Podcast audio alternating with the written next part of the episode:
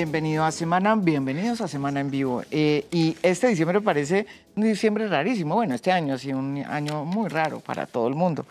Em, pero sobre todo este es un diciembre también con muchísimas vicisitudes. En este momento se está, como siempre pasa todos los años, ¿verdad?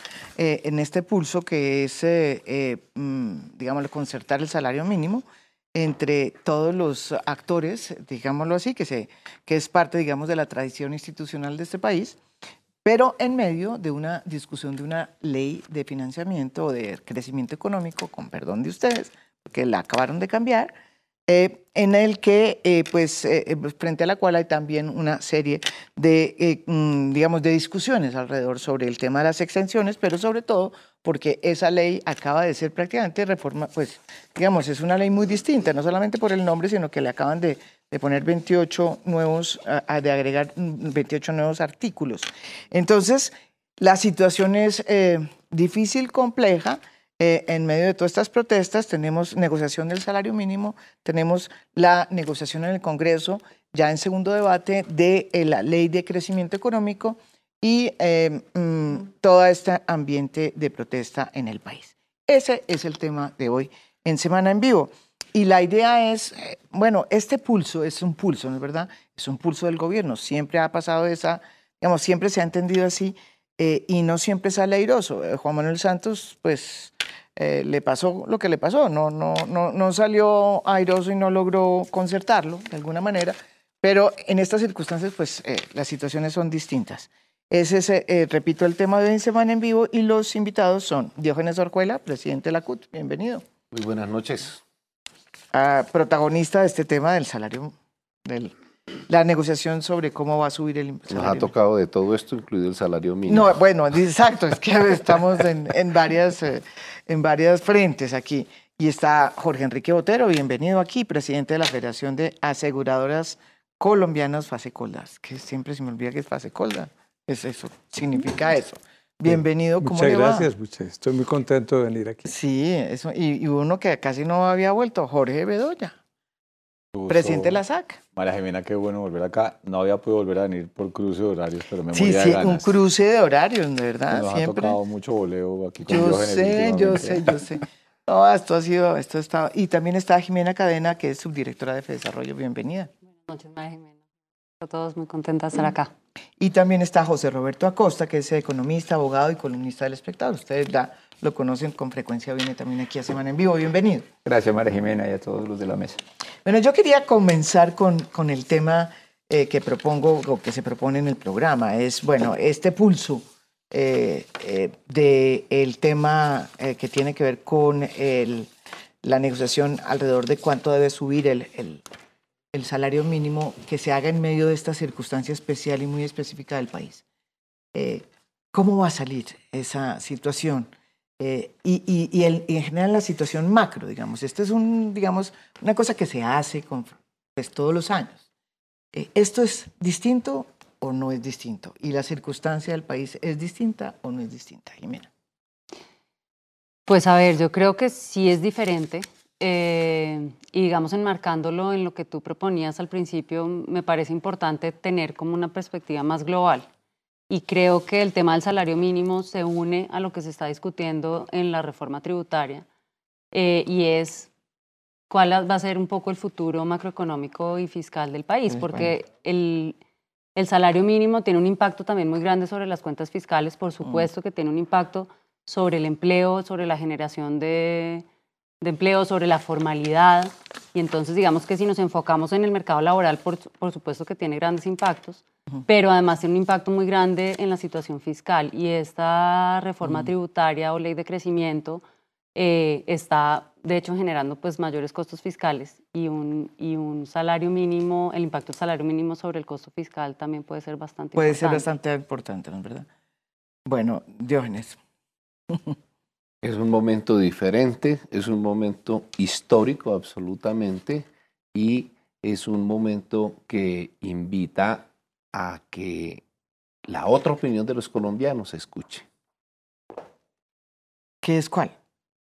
Bueno, nosotros tenemos una opinión, o quienes nos estamos expresando, tenemos una opinión diferente a la del gobierno, No solo en el salario, en el incremento No, del salario a mínimo. muchísimas cosas que están reflejados en los temas del paro, es una opinión diferente a la del gobierno, diferente a la de la- los gremios casi que en general, diferente a la del Fondo Monetario y a la de la OCDE. Bueno, esas son las diferencias que tendremos que abordar a lo largo de esta mesa. Jorge Bedoya, su impresión de este momento, de la discusión Pues mire, y el yo- pulso que hay detrás. Yo el tema del salario mínimo no lo veo como un pulso.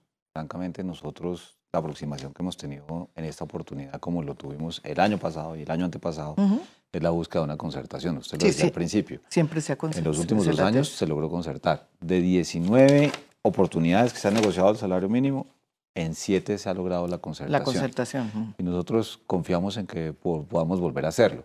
Claro, el contexto, está el paro que convocaron las centrales obreras y otras organizaciones, hay un tema de un contexto económico que no es de ahora, el desempleo viene subiendo desde el 2015, Ujú. que fue cuando se quebró la tendencia, y el tema de la informalidad laboral. Entonces, yo creo que tampoco en el marco de la discusión del salario mínimo, tampoco hay que sobredimensionar lo que está pasando para la conversación del salario mínimo. Pero evidentemente hay una situación distinta en el país, y no solamente en el país, sino a nivel Y, y una regional. pregunta, ¿esa situación distinta va, puede alterar las reglas, digamos, con las que tradicionalmente eh, ese escenario se ha abordado? Porque pues sí, se ha concertado en la mayoría de las veces, como dice usted, y es casi que un procedimiento del fin de año, digamos que institucional se hace Pues mire, entre eh, las partes. No, ¿Se puede entre- entrar a- ahí a una concertación en medio de estas diferencias? Yo no tengo duda y lo hablo, por lo menos me tomo la libertad de hablar en representación de los otros colegas que van a esta conversación. De hecho, en la sesión que tuvimos en estos días con Diógenes y las demás centrales obreras del gobierno,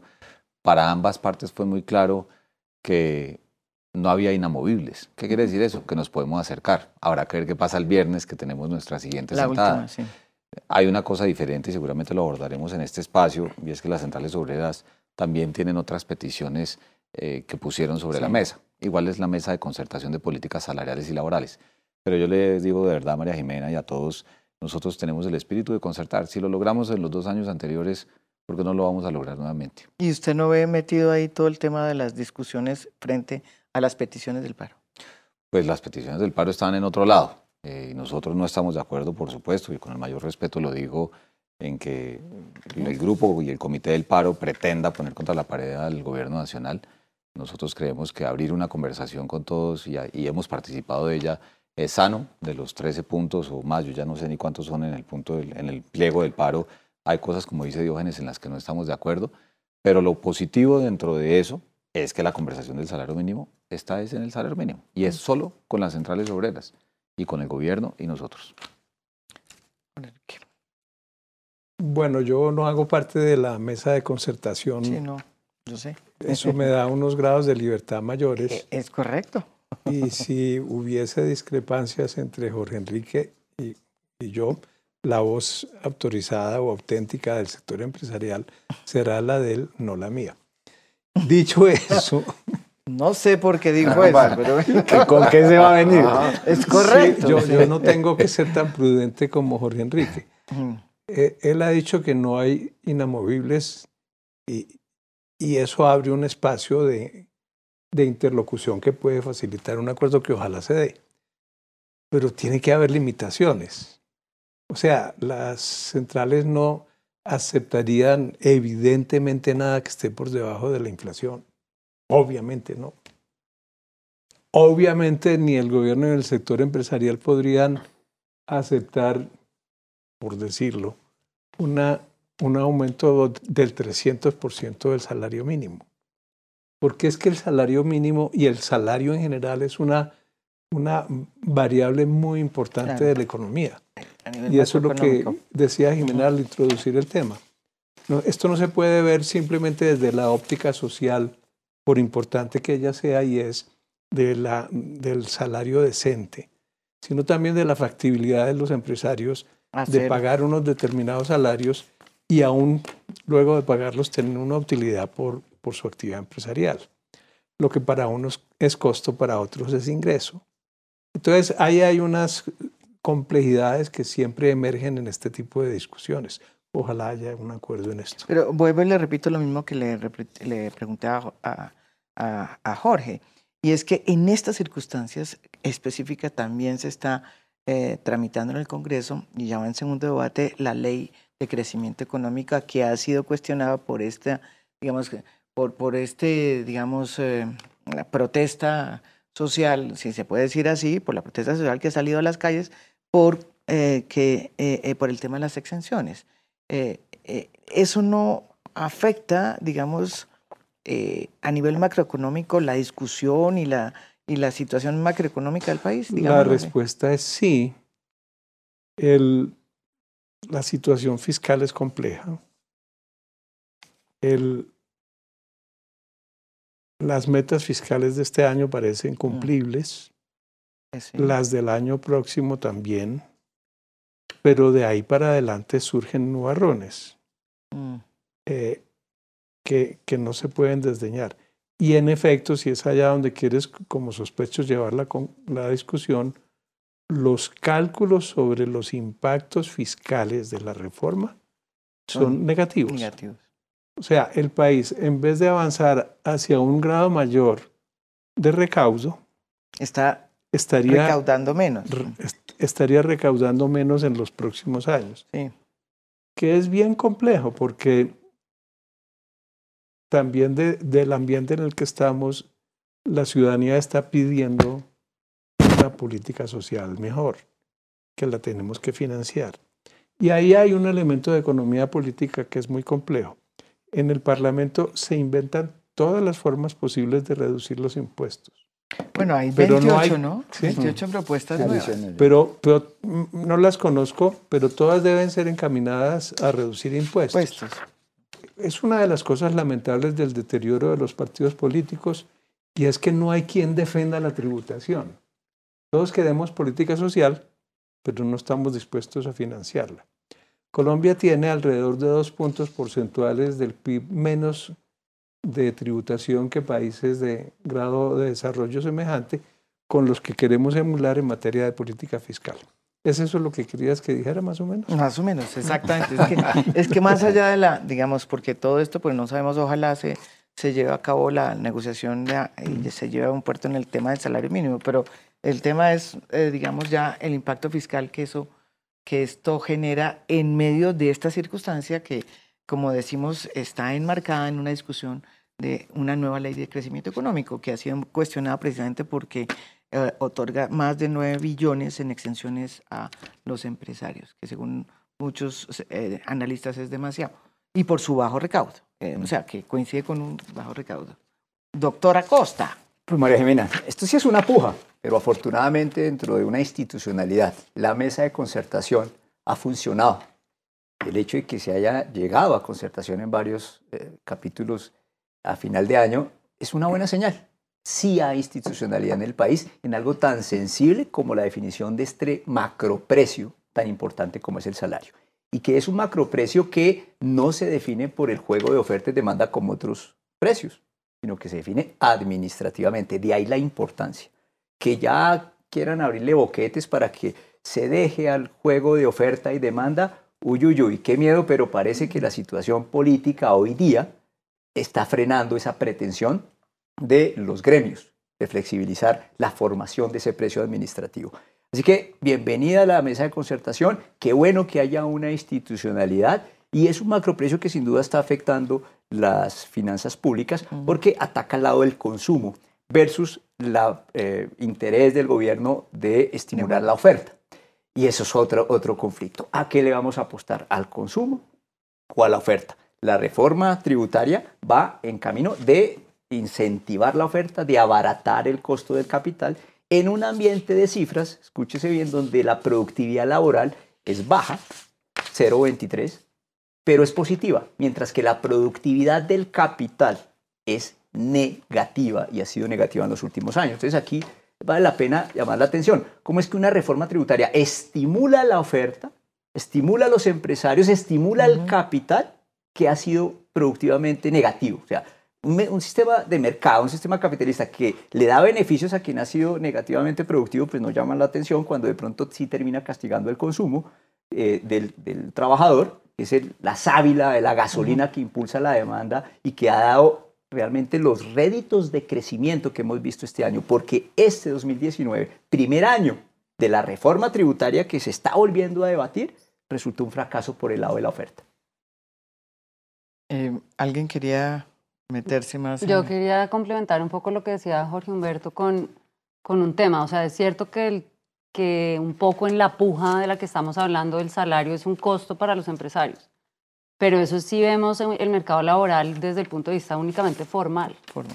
Pero hay un cincuen- casi un 50% de trabajadores Mm. que son informales Informales. sí. y que se ven afectados eh, cuando el salario mínimo aumenta porque lastimosamente pues cuando aumenta el salario mínimo aumenta la informalidad y eso sí es digamos que algunos cálculos eh, para Colombia muestran que el impacto en el desempleo del aumento en salario mínimo no es tan grande como uno podría pensar pero sí es muy grande lo- el impacto en la informalidad y esos trabajadores que quedan desprotegidos eh, pues a ellos no los defiende nadie, ¿no? Y creo que eso también viene un poco eh, atado con el tema de que tú estás hablando de las protestas, de, de, una, de unas protestas que van más allá de los sindicatos Sí, vamos allá Eh, los sindicatos. y, y- y probablemente, eh, pues hablando de unas necesidades que también ha mencionado Jorge Humberto, unas necesidades de inversión social y demás, que, que sí, se van a, sí se pueden ver afectadas si se da un aumento de- de- del salario mínimo muy grande. Es ese impacto en la informalidad y... Como el 8% que están proponiendo ellos. Eh, sí, el Bogotá. 8% luce, luce ahí gran, alto. Diógenes. Primera aclaración, dentro de las siete veces que ha habido acuerdo, la CUT no está incluida en las siete veces, ni el año anterior, ni el otro anterior. Eso era lo que yo tenía. Sí, está esa. claro, nosotros ¿Quiénes hemos- han hecho con el Eh, CGT? eh, los compañeros de la, las cinco- de la CUT, cinco, de la. CTC y la CDP de pensionados, ellos Ah, tres. Exacto. Bueno, este año CGT estamos unificados ah. totalmente en, ¿Por en- primera vez? dice en usted? nuestra propuesta. No estoy tan seguro, pero, Pero sí, por lo creo, menos en creo que varios años, ¿sí? siempre hemos llegado con propuestas diferentes y nos hemos unificado después. Esta vez hemos llegado con una propuesta unificada. El segundo asunto que yo quiero mencionar es, es, es- es ese doble discurso que, que yo escucho en el país. Cuando, van a, cuando defienden la reforma tributaria, ¿cierto? Y obviamente es por los 9 billones y en eso se pone de acuerdo el gremio, el- los gremios se pone de acuerdo el gobierno, bueno, y otros economistas. Entonces, para defender la reforma tributaria, el país está creciendo, somos ejemplo en Latinoamérica, somos espectaculares en el mundo por el 3.3% y esto es una maravilla. Y cuando se habla del salario mínimo, entonces el- la crisis fiscal es supremamente grande, el impacto va a ser desastroso, el país se va a acabar si le reconocemos a la gente de menos ingresos, si les reconocemos que vayan mejorando su nivel De, de vida. de vida. Pero una segunda cosa que es una negociación en la economía, es la negación de que el poder adquisitivo de la población es fundal pa- es fundamental para el crecimiento de la economía. Eh, Niegan eso que el mundo ya lo resolvió, sobre todo el mundo desarrollado lo resolvió y lo resolvió de esa manera. Ahora, Jimena, mire, varias cosas. Lo, lo primero es que, eh, un poco en la línea de lo que decía Jimena, hay que tener presente... Somos dos Jimenas. Sí, está y dos. Yo Jimena soy María Jimena. Y dos. Sí. ¿Y también es María Jiménez? Sí, sí, no, sí, no, no, es una tocaya. No, Tocaya somos total. poquiticas, poquiticas en el mundo. Oh, Sí, se- María Jimena no, ahora sí se puso de moda, pero antes nos, nadie nos llamaba. No, y, y ya pasamos de moda otra vez. Ah, no, ya no tenemos moda. No tocayos. Mire, son 21.8 millones de ocupados en nuestro país, 22.18 millones de Sí, aquí ocupados, tengo los. De los cuales 9.18 ganan menos del salario mínimo. Es decir, el tema de la informalidad, como bien tú lo decías. 2.6 exactamente ganan un salario mínimo y 10.5 más de un salario mínimo. Mm. Entonces, eso tiene que servir de contexto para decir lo siguiente. Uno no puede solamente pensar en la discusión del salario mínimo, sino también tiene que pensar en cómo resolver el problema de informalidad y cómo resolver el problema del desempleo. Y para eso hay varias herramientas. Yo no estoy de acuerdo en decir que es que aquí queremos flexibilizar una negociación del salario Laboral. como, laboral, como usted lo sugiere, pero también hemos tenido esta discusión con las centrales obreras. El país cambió, los sistemas de, de trabajo cambiaron. Yo lo digo en la parte de la ruralidad. Tal vez lo dije alguna vez que usted me invitó Mm. a este programa. Un trabajador rural puede tener tres empleadores el mismo día. Y si tenemos la restricción de una jornada laboral de ocho horas, pues por eso estamos en la informalidad. Entonces, han hecho algunos ver que cuando hablamos de poder habilitar el trabajo por horas, con full acceso a los pagos de salud y pensión, que eso es precarizar el ingreso. Y en países desarrollados, como bien lo dice Diógenes, eso ya curó, porque allá sí está habilitado. Hay abogados que dicen, no se necesita ley. Hay otros que dicen, se necesita una reforma laboral. Entonces nosotros como colombianos, más allá de esta discusión, tenemos que dar el debate sobre cómo resolvemos ese tema de informalidad. Y frente al tema del desempleo, uno cuando habla de la ley de crecimiento económico tiene que hablar de lo que han llamado las gabelas o las exenciones, pero también lo que le apunta a la generación de empleo. Y le doy tres. una, que es, cuál. una que es nueva, dos que ya estaban, dos que son la extensión de renta, que va amarrada, sí, solo así, a la generación de empleo. De, de jóvenes. No, esa es la, esa es la, esa es la, nueva que incluyeron. La que estaba en, en, la que tumbó la, corte, que la volvieron a presentar, es para las industrias creativas y para las inversiones en el agro. Estamos hablando de, mega inversiones. de las mega, inversiones. pero también están equivocados. Espere, espere, perdón, ah, perdón. bueno, pero acláremela, porque esa, de esa hemos discutido aquí mucho. Claro. Sí. Y, es más, cuando yo estuve acá, le dije, eso, y de hecho este año no la reglamentaron, pero ¿qué hicieron? Le bajaron los topes. Estamos hablando de las mega inversiones. Y que ya no son mega inversiones. Ahora usted tiene diferentes topes. Es el tope? Usted tiene que tener eh, una generación de ingresos como de 1.200 millones de pesos en el primer grupo. Que inclusive en mi concepto, como presidente de la SAC, deberían bajarlo más, porque si no el pequeño empresario no lo va a poder hacer. Pero, ¿qué le quiero decir? Porque uno puede ver el vaso medio lleno, medio, medio vacío. Sí se empezó a bajar las VTs, pero independientemente de si lo baja o no, ¿a qué va amarrado? A la generación de empleo. Lo mismo para las economías, lo que llaman la economía naranja. naranja. Sí. La tercera, el incentivo para la generación del primer empleo. Y una que mi querido Diógenes seguramente va a mencionar, mm. la reducción de los aportes de salud de los pensionados del 12 al 4. Entonces yo le decía, yo sé que a él no le gusta que yo le diga esto, eh, pues qué bueno que vayan a apoyar también eso al Congreso, porque eso ya está incluido. Entonces creo que tampoco se puede satanizar una ley porque tiene elementos positivos. Y usted misma lo ha dicho, ya el Congreso de la República le empezó a colgar o le empezó a quitar cosas y obviamente eso es parte del debate democrático. pero eso no es eso, doctor Bedoya. Mire, primero, el tema de la informalidad me llama la atención porque la informalidad, llamémoslo así, es ilegalidad. Informal es el que no se le está pagando el mínimo de ley, por eso se llama salario mínimo, eso lo obliga la ley. Entonces aquí no se trata de atacar la informalidad haciendo cumplir la ley, sino bajando la vara. ¿Cuándo será que en este país hacemos una cruzada por la legalidad? Y el tema grueso, la reforma, es un tema de equidad, que se atenta contra la equidad. Vuelvo a mencionar lo que hay acá, es el costo de la mano de obra y el costo del capital. A nivel global, el costo del capital ha bajado. La tasa de interés en Europa, en Japón, a nivel global, está al cero o hasta negativo.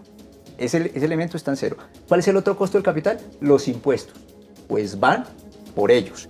Y en esa medida de bajar impuestos al capital, alguien tiene que solventarlos y es otros sectores de la sociedad. Eso es por lo que la gente está chocada. Que lo repitan en, en este año después de que en el 2019 se puso a prueba y fracasó, pues a mucha gente le molesta, es obvio. Y es lo que los gremios también tienen que entender, la equidad como motor de crecimiento, que la gente tenga no solo para comprar leche y pan, sino un par de zapatos que genera industria, textiles que genera industria y recreación que genera industria, que tengan un mayor nivel de vida que catapulte la economía. Y ahí es donde la pelea entre oferta y demanda tenemos que zanjarla de alguna manera. Sobre la informalidad, María Jiménez, es que, es que, es que la informalidad es producto de que no hay empleo. Y no hay empleo porque el país renunció a las fuentes de empleo. Si eso no se resuelve, usted tiene que hacer la maroma de distribuir entre, entre, entre todos lo que, tienen, lo que tienen unos pocos en el caso del empleo.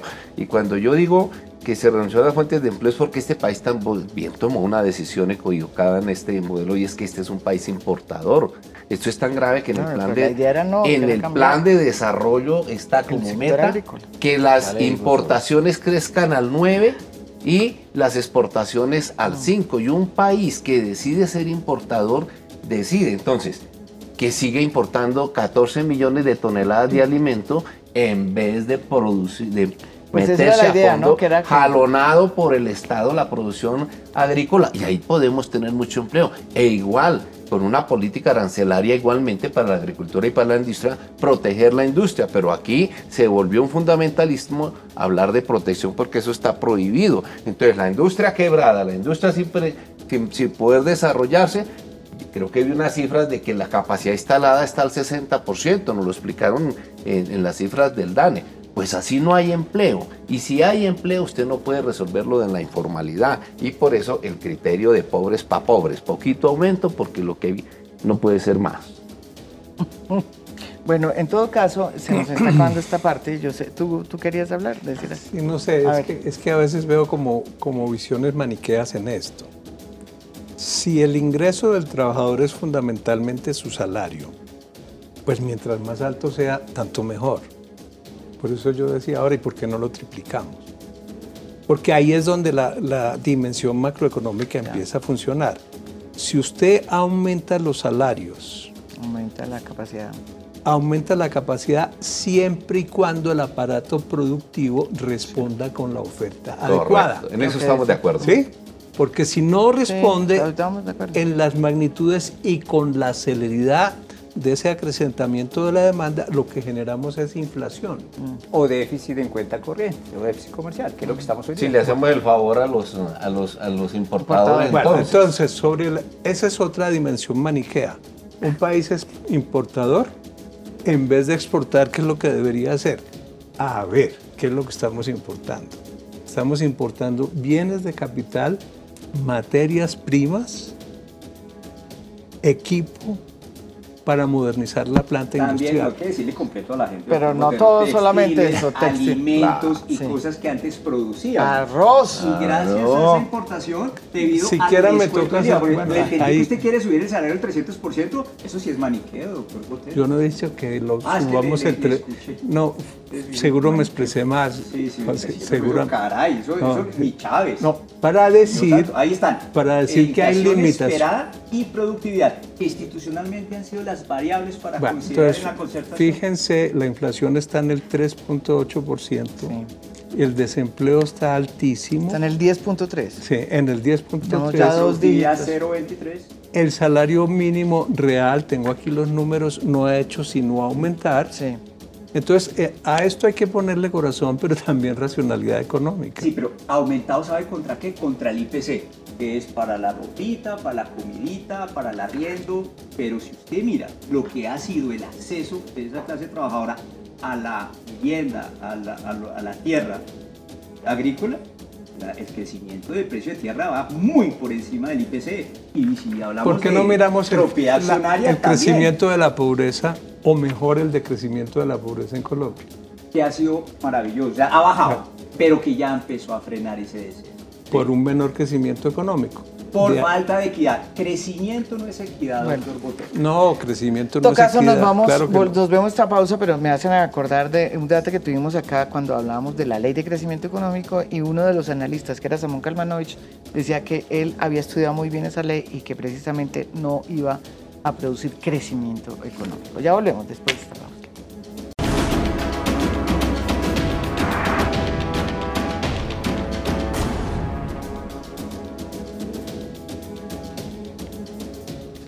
Volvemos aquí en Semana Vivo y, efectivamente cuando se fue el programa del aire, del aire empezó aquí un debate sobre el modelo, sobre el modelo, pero usted tenía una, ustedes tenían una discusión interesante sobre qué es lo que está pasando, porque para que nos entiendan las personas que nos están oyendo, la gente no entiende y eso sería muy bueno explicarlo. Eh, bueno, se están tratando de hacer una ley de crecimiento económico, pero tenemos eh, eh, unas cifras de desempleo altas, ya vamos en dos dígitos, em, y mucha gente no entiende cómo es que hacemos todo este esfuerzo para pasar un proyecto de ley en un Congreso eh, que tiene menos recaudo, que va a generar una serie de exenciones y que según muchos eh, analistas no va a generar ese crecimiento económico, que es como una cadena, ¿no? Si no hay crecimiento económico, pues es eh, o sea, no hay empleo, en fin, no hay... La apuesta del gobierno, perdón, bajémosle 9 millones a las empresas, que como va a haber pero más digamos, actividad, interesante se compensa. abordar eso para que la gente entienda. y sobre todo ese sector, el sector que iba a jalonar la economía hasta donde yo tengo entendido era el sector de agrícola. o sea, Pues lo de- déjeme, déjeme, le doy la, la realidad de lo que pasó en el sector agropecuario. Sí. Lo primero, no se hizo durante el 2019 la reglamentación de la exención de renta. Entonces esa, sáquela de la ecuación para las tesis de que funcionó o no funcionó. Segundo, usted recordará porque yo vine aquí cuando pasó eso. El gobierno nacional en su primera intentona del proyecto de ley pretendía clavarle el IVA al 19% a la comida. Y nosotros fuimos los que nos opusimos en la SAC y por eso terminó manteniéndose el régimen que hay hoy, exentos y excluidos. Tercero, la importación de alimentos que comentábamos ahora con José Roberto y con, y con Diógenes. Hay una gran cantidad de materias primas que están concentrados en maíz amarillo, frijol soya y torta de soya que se usa para la alimentación animal, primordialmente para la avicultura, la porcicultura, la piscicultura, algo de ganadería y mascotas. Los que más se la consumen son avicultura de pollo, avicultura de huevo y porcicultura, que además son sectores que generan empleo formal y vienen creciendo, ustedes los verán en, las, en los consumos per cápita de los colombianos, a unas tasas superiores al 3-4% anual.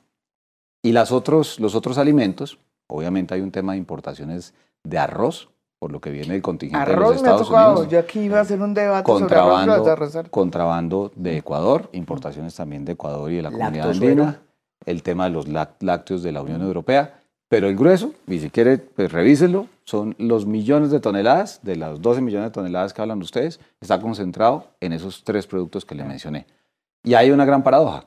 ¿Por qué? Porque uno dice, ¿y por qué no se produce ese maíz en Colombia? Yo le voy a decir una cosa. Yo fui director económico de FENAVI en el año de 1997. Tenía pelo. En esa época, No nos acordamos de eso tampoco. no, no porque yo en esa época no, no caminaba por estos escenarios. En esa época se producían las mismas, el mismo milloncito de toneladas de maíz, Mm. entre blanco y amarillo. Han pasado 12 años y esa situación no ha cambiado.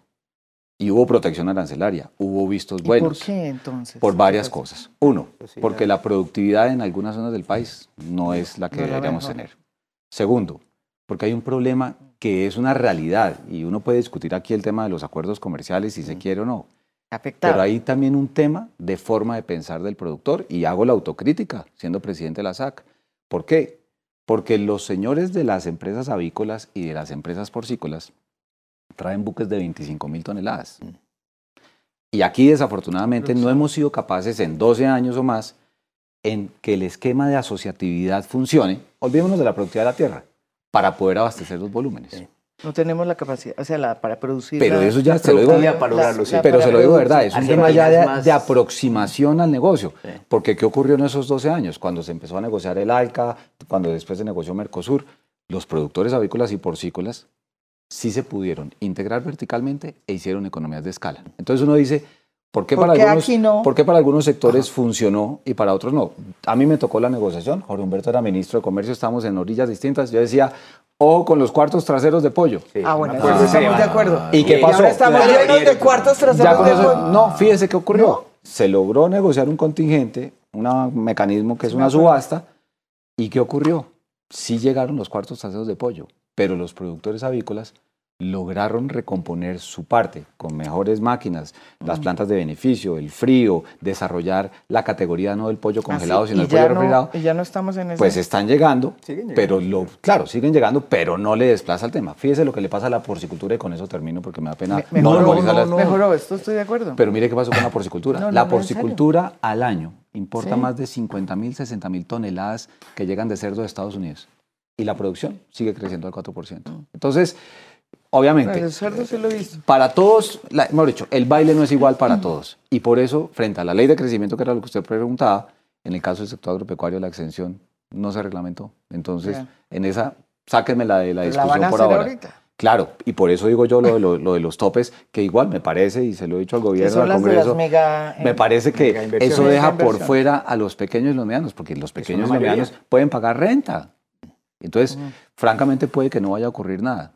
Ojalá en el Congreso, lo que pasa es que nosotros no hemos querido ir al Congreso a decir, cámbienle cosas, porque entonces ya es cambiarle todo. Pero mire, sí si, si están cambiando 22, ya, ya 28 tienen artículos, 28 sí. artículos. Pero María Jimena, eso yo- que no, no hemos tocado el tema de, de, de, de Telecaribe, digo yo. De, de Electricaribe. Electricaribe, Ay, que ay, eso ay, sí. está metido todo el mundo agarrado a los pelos.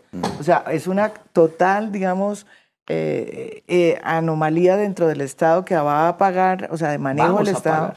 y manejo de un empresario o una inversionista eh, Doloso, privado, doloso, pero también con, con problemas del Estado internos y resulta que lo vamos a pagar los colombianos. Socializar las Bueno, pérdidas. eso se llama así. No, le, le quería comentar que, que, que usted pregunta, bueno, ¿qué pasaba con el sector que iba a dinamizar Sí, eh, porque esa- eso era lo que el crecimiento supuestamente y íbamos a necesitamos una eso. exención para eso y más bien eh, Esa era la idea, ¿no es verdad? Por extendamos- eso este, extendámosla a los, a los más chiquitos.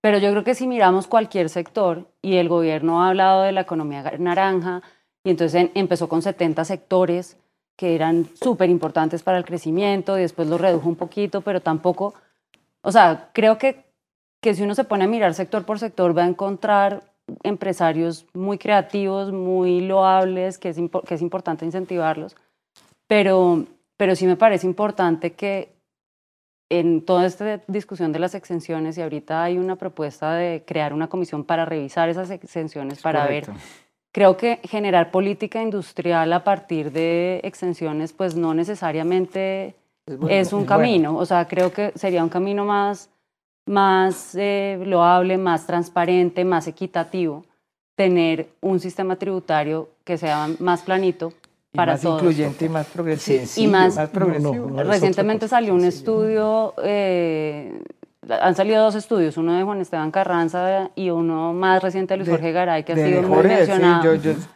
lo Pero digamos que hay mucho debate sobre cuál es la tarifa de las empresas. Yo creo que lo más interesante de esos estudios es que muestran una gran diversidad, una gran varianza en las tarifas. Casi que cada sector tiene su propio estatuto tributario. No hay nada que los... Que, que, o sea, no hay como un Es como- estatuto tributario que sea homogéneo, que sea... Son como feudos, ¿sí? Sí, que se negocian como feudos. Entonces yo creo que, que sí vale la pena revisar esa- esas exenciones. Y una pregunta, ¿usted cree que esa comisión se va a hacer realmente o se va a hacer, se va a aprobar, o sea, se va a aprobar la ley de financiamiento o la ley de crecimiento Yo creo que económico? vale la pena hacer esa comisión, eh, ojalá que sea bien independiente. Me parece que esas comisiones, eh, la comisión tributaria del 2016 Más fue muy útil sí. Eh, porque fue técnica y hubo muchas cosas que políticamente no se pudieron hacer, pero sí me parece importante que sea una comisión independiente que estudie todas las exenciones, no solamente algunas, eh, que evalúe el costo y que revise cuáles de esas son de verdad necesarias y, y- y cuáles son, pues, regalos. O sea, uno puede hablar aquí de muchas. Los hoteles, por ejemplo, tienen una exención que... Turismo. Hace más de ¿Qué es 20 eso? años. Bueno, y cada Pero vez se ha, está- se ha quitado un Y poquito y se volvió a sabemos quién es el hotelero más grande del país. Corfi Colombiana, Hoteles Estelar, Luis Carlos Sarmiento. Entonces usted le mete a la campaña política 5 millones de dólares y por exenciones tributarias saca 50 o más. Qué buen negocio. María Jimena, eh, lo que dice mi doctor Bedoya es justificando entonces las importaciones. Claro. Y no es cierto, y no es cierto lo que dice que solo estamos importando algunas, algunas cosas que no es lo general de, de los alimentos. Y me voy a, retrotraer un poco a la última entrevista que dio el ministro de Agricultura del expresidente Santos. Y dio la lista, el 80% del maíz, todo el trigo, toda la cebada, casi todo el sorgo. En resumen, usted coge esa lista y lo que mercamos, la mayoría de las cosas son, son importadas. Los productores de leche las importaciones de todos los lácteos han crecido a unos niveles alarmantes sin entrar en vigencia total todavía el tratado con, con- con la Unión Europea. Y- y la carne que íbamos a exportar nos la están comprando, nos la están comprando los países con los que no tenemos acuerdos comerciales, a Rusia, a Jordania. eh, eh, pero ¿para qué? ¿Para qué fueron los tratados de libre comercio entonces? Porque esto es un reflejo de eso. Pero, pero, pero Jorge señala una cosa, y es que nos toca importar porque no somos productivos. Entonces el país, en vez de resolver el problema de la productividad, y aquí yo no le echaría la culpa exclusivamente a los empresarios porque esos asuntos los tiene que jalonar el Estado. Los países se desarrollan también jalonados por el Estado. Y eso no es castrochavismo, eso también lo resolvió el mundo, en el mundo capitalista lo resolvió de esa manera, es el Estado contribuyendo a la protección, pero aquí se, aquí se prohibió la palabra protección, vuelvo y lo, y, O y lo digo. investigaciones Jorge me, me hablaba hace un rato, porque ya nos hemos encontrado en el día, de lo que está No, haciendo. Trump. Yo no coincido en, en- en- lo de Trump no coincido en mucho. Hoy le pero salió sí, lo republicano Trump. Trump, Trump está haciendo protección. ¿Y cómo es está haciendo? proteccionista. Está haciendo sí, sí, protección. Y- también era ¿Y proteccionista cómo cuando está haciendo protección? Con la con política arancelaria o cómo es el O sea, a usted problema. le gusta eso de Trump, pero, pero aquí a está decir una cosa. protegiendo Pero y, no, está- y no. les está diciendo dejen Trump de no, producir la afuera. política americana Ah, es proteccionista. Y les está diciendo dejen de producir afuera y la vengan y produzcan adentro. Aquí estamos yendo Sí. más allá. estamos protegiendo la papa y- y- congelada no, y la leche Lo iba a señalar. Jorge, Jorge. Me voy Hay un debate. o vuelvo otro día. No, ya. Hay un debate porque nos quieren importar papas de Europa, de, de Bélgica. Entonces, no, ¿cómo así? Ya se está protegiendo. Peleando, claro. ¿Y por qué pelean los arroceros? ¿Por qué pelean Los arroceros Ah, sí están peleando la Vamos a decir. revisar la Bueno, comunidad andina. no. Es que tenemos Lo de los arroceros Es lo acuerdo. que estamos pidiendo, que En se estamos de revise acuerdo. toda esa política y habrá empleo. Cada hectárea más de tierra que se, cada hectárea más de tierra que se cultive en este país es nuevo empleo. Y cada industria nuestra que pueda vender más Y también es según más ella, de pronto empleo. no hay que hacer exenciones, como y, dice yo quiero retomar algo que Garay. mencionó porque sí pareció exagerado. Aquí Pero, pero en eso me puse, me le dije que estaba de acuerdo. Nosotros cuando hablamos de una alza generalizada de salarios, tiene que ir, indiscutiblemente, tiene que ir amarrada a un crecimiento de la productividad del país para desvirtuar la teoría de la inflación, Claro. que no es tan cierta, porque yo digo, los países más desarrollados tienen salarios enormes. Y entonces Suecia tendría la peor inflación del mundo con un salario mínimo de 2.000 No, pero euros. ¿cuál es su productividad? Ah, por su resolvamos, Botero, la, Botero, ver. volvamos a lo mismo, resolvamos la productividad y resolvemos el empleo. A ver, no, no soplan buenos vientos para el comercio exterior. Pero a partir de la apertura al comercio exterior de China y la India, se generó una dinámica de crecimiento de la economía mundial que ha sido el gran motor para sacar a la gente de la pobreza. Desde el punto de vista político, el comercio exterior está de, capa caída, pero sus virtudes desde el punto de vista teórico son imbatibles. Los países deben especializarse en producir en aquello que tienen ventajas competitivas o las pueden adquirir e importar aquello que no producen o no producen de manera competitiva. Si no importáramos maíz amarillo, en lo que no somos competitivos y probablemente por condiciones agrológicas jamás lo seremos, la proteína animal de- proveniente del pollo y del huevo que nuestros consumidores estarían consumiendo tendría un costo mucho mayor.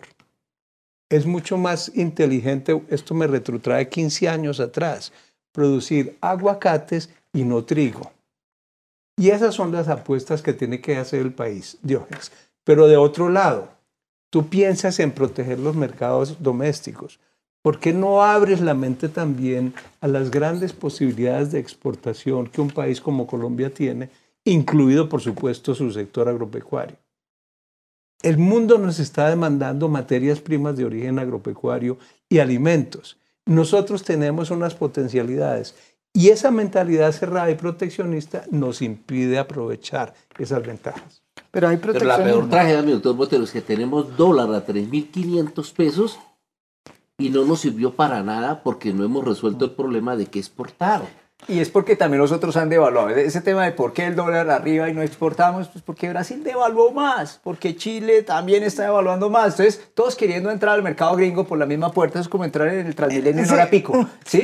Entonces, el- el- y además, el tipo de cambio no es la única variable, el tema productividad. Ahora, la pregunta que se, nos debemos hacer es, ¿quién debe jalar esa productividad? El sector privado le queda difícil. Cuando uno ve los balances, y ahorita que estamos en épocas de, de juntas para definir los presupuestos del próximo año, eh, todo el mundo empieza el gerente, necesito CAPEX para investigación y desarrollo. Y en la junta uno dice, no, no, no, no, no, hay que darle a los inversionistas su dividendo, no me pida plata y quietos.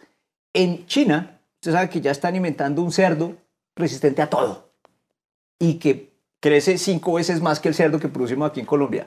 Ahorita les podemos estar vendiendo cerdo, pero a la vuelta de cuatro o cinco años no vamos a competir con el cerdo chino. Esa es la pregunta. ¿Estamos los empresarios mirando más allá de cinco años, de 10? La verdad, como empresario voy a decir no.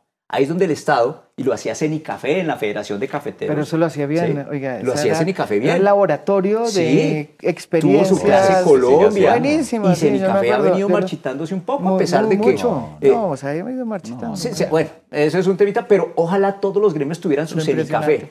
A- a- a- una- eh, Yo- yo auspiciados no un poco por el Estado, porque, que- y, para esto, y con esto remato, doctor Botero, efectivamente, el comercio tiene sus ventajas, pero cuando Colombia sigue especializada en vender carbón y petróleo, estamos muertos, doctor Botero. No, Esa de teoría, usted, usted ma- ma- maquilló el tema de ventajas comparativas con el tema de ventajas competitivas. Esa es una forma elegante para esconder algo que, desgraciadamente, en la teoría centro-periferia ¿Por nos qué no está cuidas matando. el lenguaje? Yo no maquillo nada. No, le puso Partic- teoría de ventajas competitivas y David Ricardo hablaba de ventajas comparativas. Eso es de la escuela de los años 70 y muy bonito, suena lindo, pero Colombia no se ha especializado en productos de mayor valor agregado.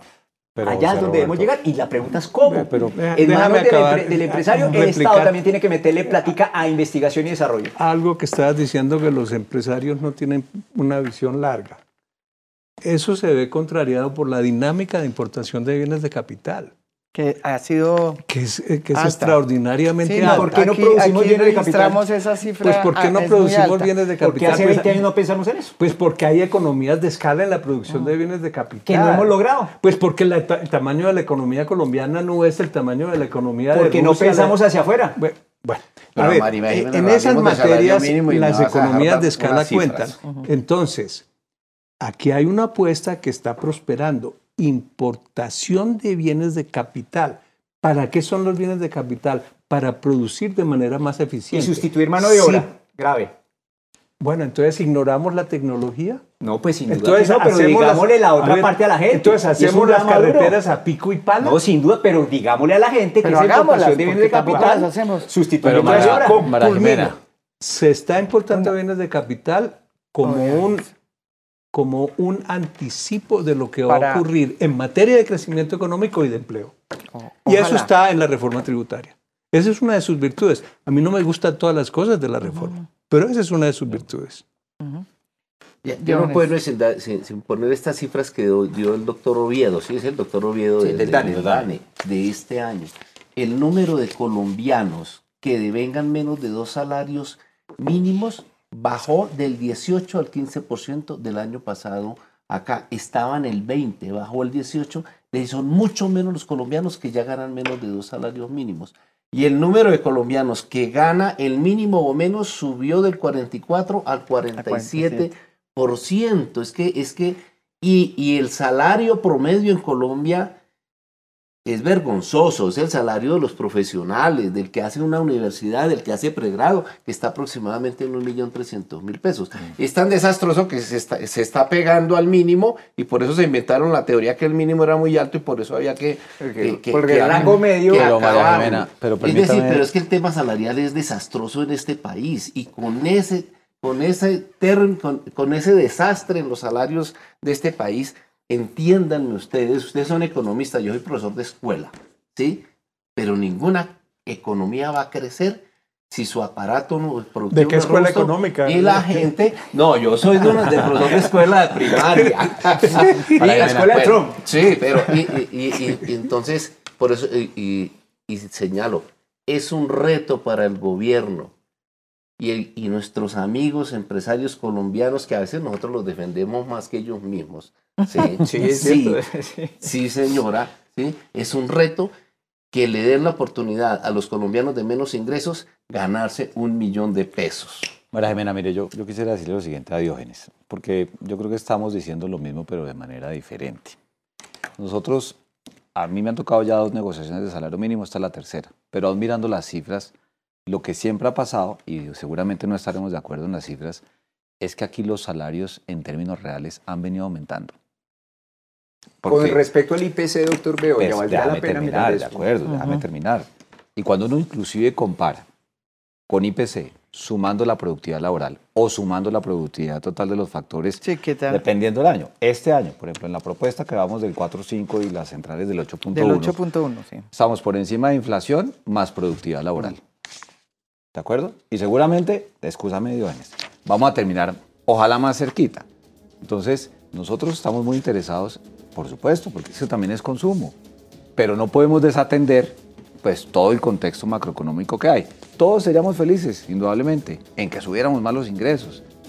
Entonces uno dice, ¿lo hacemos de un tacazo o vamos paulatinamente? Y yo creo que ninguno de los que están en esta mesa tiene la receta. Sí, Porque es el- difícil, el tema porque, de- es perdón, pero, escúcheme. Porque el tema del, del millón de pesos, eso es como la pregunta del millón. Más ¿Será que esa es la receta?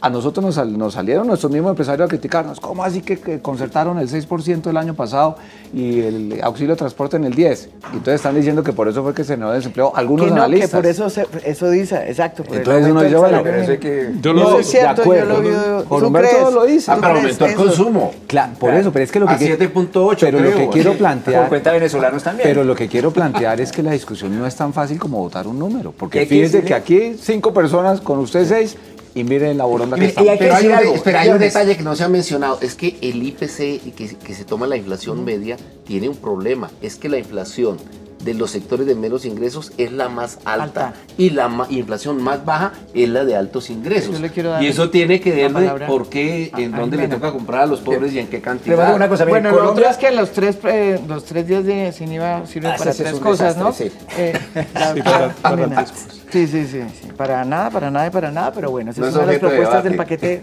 eh, solidario. Y tengamos en cuenta una cosa, eh, Eh, vamos Jimena. a pasar de importar alimentos Eso a importar mano de obra. Espérense que aquí van a llegar chinos a hacer el metro y a hacer muchas al, otras al- cosas. al metro, al metro, ¿qué van a hacer el metro, Jimena? No, yo creo que, que el tema, digamos, de el salario mínimo, pues pasa por directamente el tema de la productividad. O sea, yo sí creo que, como, como hemos dicho todos acá, o sea, es muy, es muy bueno aumentar el poder adquisitivo de la gente, es eh, súper deseable, Pero no. eso debe ir acompañado de productividad y no, te- no podemos olvidar el tema de la informalidad. Yo sí creo que es Hay importante que- rescatar eso porque así como se ha visto aumentos en los, en los ingresos reales, como decía Jorge Enrique, se ha visto también un aumento muy grande en la brecha entre el ingreso formal y el ingreso informal.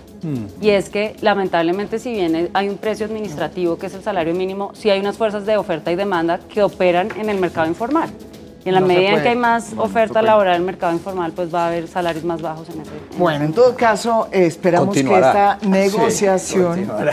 continuará. Sí, Por era una especie de. ah, eh, sí, era una oportunidad para que ustedes vean lo que se viene en el país para la negociación de este salario, eh, del aumento del salario mínimo, que en el fondo yo creo que es también un- un- una ventana más eh, de un pulso que está haciendo el gobierno una situación complicada, difícil, y que acerca, de todas formas, a los empresarios a, eh, y a las demandas sociales, porque no solamente está el tema de la, del, del- del aumento del salario mínimo, sino a esta gran coyuntura que vive el país. Yo creo, yo creo que también los empresarios eh, tienen que oírse. La conversación no es para tomar un café, sino para oírse.